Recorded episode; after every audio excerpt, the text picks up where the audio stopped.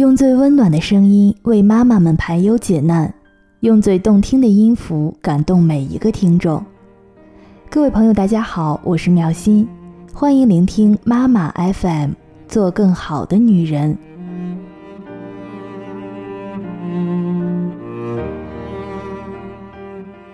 本期节目的文章分享来自沈佳慧，在东方人眼里，我绝对是一个狠心的妈妈。孩童的确需要管教和指导，但如果处处都被管教和指导，就不大可能学会自制力。在东方人眼中，我绝对是一个狠心的妈妈。小 K 一岁多，开始想要自己吃饭的时候，我就让他自己吃，只要他边吃边玩，我就把饭菜收掉，告诉他边吃边玩就表示你吃不下了，所以妈妈现在要把东西收走，你还要吃吗？如果他还是一副爱吃不吃的样子，我便毫不犹豫地收走。在下一餐之前，除了水果，一律不给他吃任何的东西，吵也没有用。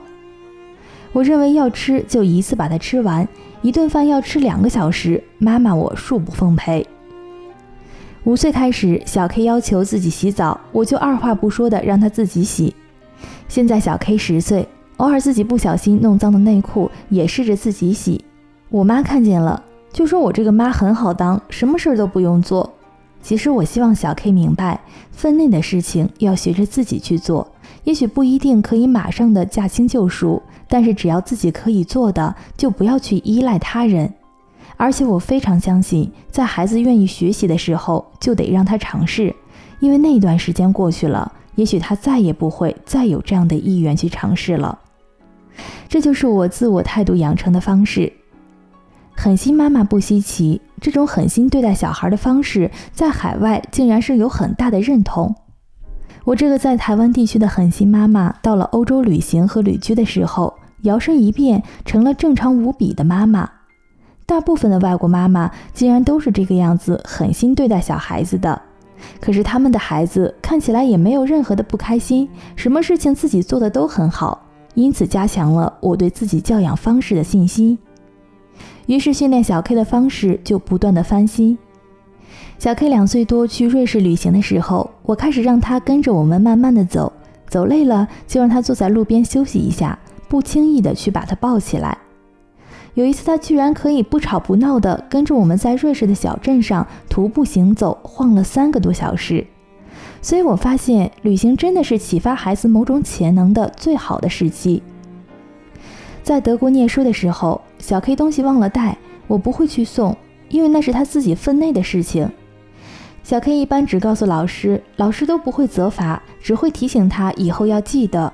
而几次提醒之后，我发现孩子真的记住了自己该带的东西、该写的作业，或者孩子也会自己去想办法来提醒自己。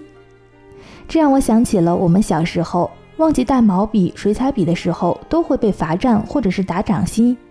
忘记带东西并没有错，小孩子本来就很容易忘记带东西。如果处罚，不见得有实际的意义。他们会因为害怕被罚而记得，却不会知道这是自己的责任，或者尝试自己想办法。如果妈妈不断的帮孩子去送忘带的文具、书本，只会等公交车上学去。那这个样子就断送了孩子自己处理自己分内事情的能力。有一次我们在瑞士旅行，看到一个带孩子的家庭，孩子吃着最喜欢的食物意大利面，吃的满脸都是西红柿，连耳朵上都沾上了。妈妈还是让孩子自己吃，不打扰他享受美食。要是在东方，妈妈看到孩子吃的一脸都是意大利面，大概早就看不下去了吧，一定会一边擦一边说。怎么吃的这个样子，脏兮兮的？甚至有的妈妈干脆说：“我来喂你好了。”但他们竟然可以怡然自得地忍耐孩子把东西吃完，这让我十分的佩服。还有一次在奥地利的公园里，一岁多的小 K 摇摇晃晃地看着旁边的孩子在沙坑里玩。小 K 一开始跑过去，在一旁看着他们玩，没有多久竟然自行地加入了他们的行列。外国孩子玩沙子是玩到全身在沙坑里打滚的那一种，而且沙里面还有一些水一起和着。小 K 对于这种玩法非常的好奇，因此也跟着一起玩的一身全是沙子。那一次旅行，无意当中加入外国小孩的行列后，小 K 也爱上了玩沙子，而且经常是搞得一身全是沙。放学回来之前，还得先进行吐沙仪式，把全身的沙子倒完了之后，才可以进家门。这在台湾地区妈妈的眼中是不可思议的事儿，问我怎么有办法可以纵容孩子搞得这么脏？因为我不愿意为大人的方便而牺牲掉孩子和食物培养感情的机会。甚至是为了迫使孩子好好的吃饭，破坏了愉快的用餐氛围。我不希望为了图个干净，就剥夺孩子在沙坑里去探索自己的身体、认识世界的机会。我把训练孩子自理、尽情玩乐当成了一种习惯，带着小 K 到世界各地去。我喜欢自由自在，所以我也不要我的孩子太受拘束。所以我对小 K 唯一的要求就是可以自律，并且为自己的事情负责。只要他办得到，我就愿意放手。就像我只会问小 K 刷牙了没有，不会每一次都检查牙齿有没有刷干净，只会告诉他蛀牙了就要去看医生，疼的可是你自己。不愿意早早的上床，我还是要一大早就把他叫醒。睡不饱可是他自找的。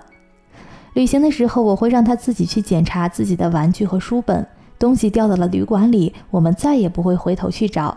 因为妈妈没有办法永远在背后帮你收拾残局，唯一受不了自己的地方就是骂人会一骂不可收拾。在家去旅行，没有任何一个地方例外。因为我不打小孩，如果小 K 做错了事还死不承认，惹毛了我，我就会开始骂人。有一次旅行的过程当中，因为小 K 惹毛了我，我就一路在火车上骂了很久，把旅行的好心情破坏殆尽。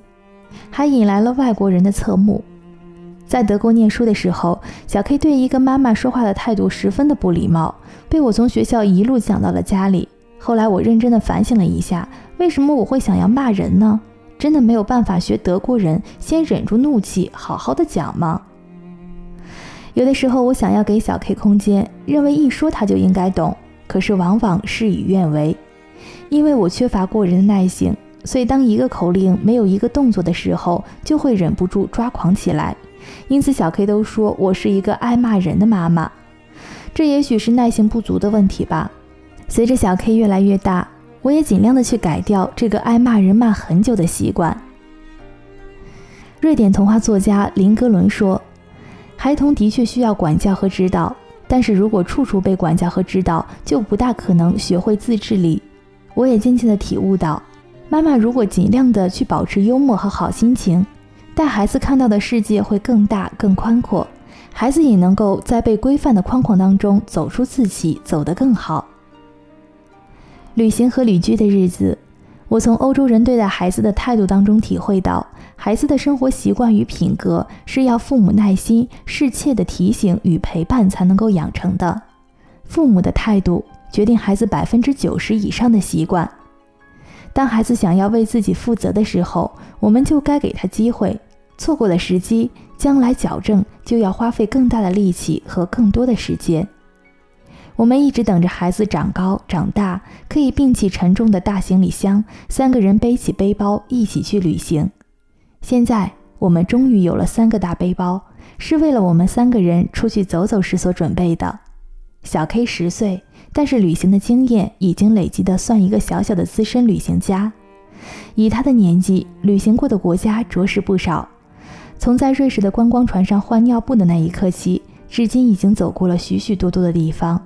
从襁褓中的婴儿到现在可以背起行囊和我们去践行、骑车、到处旅行，经过了很长时间的磨练。从这些旅行的过程当中。除了观光，学会到了很多平日生活当中没有办法体会的经验。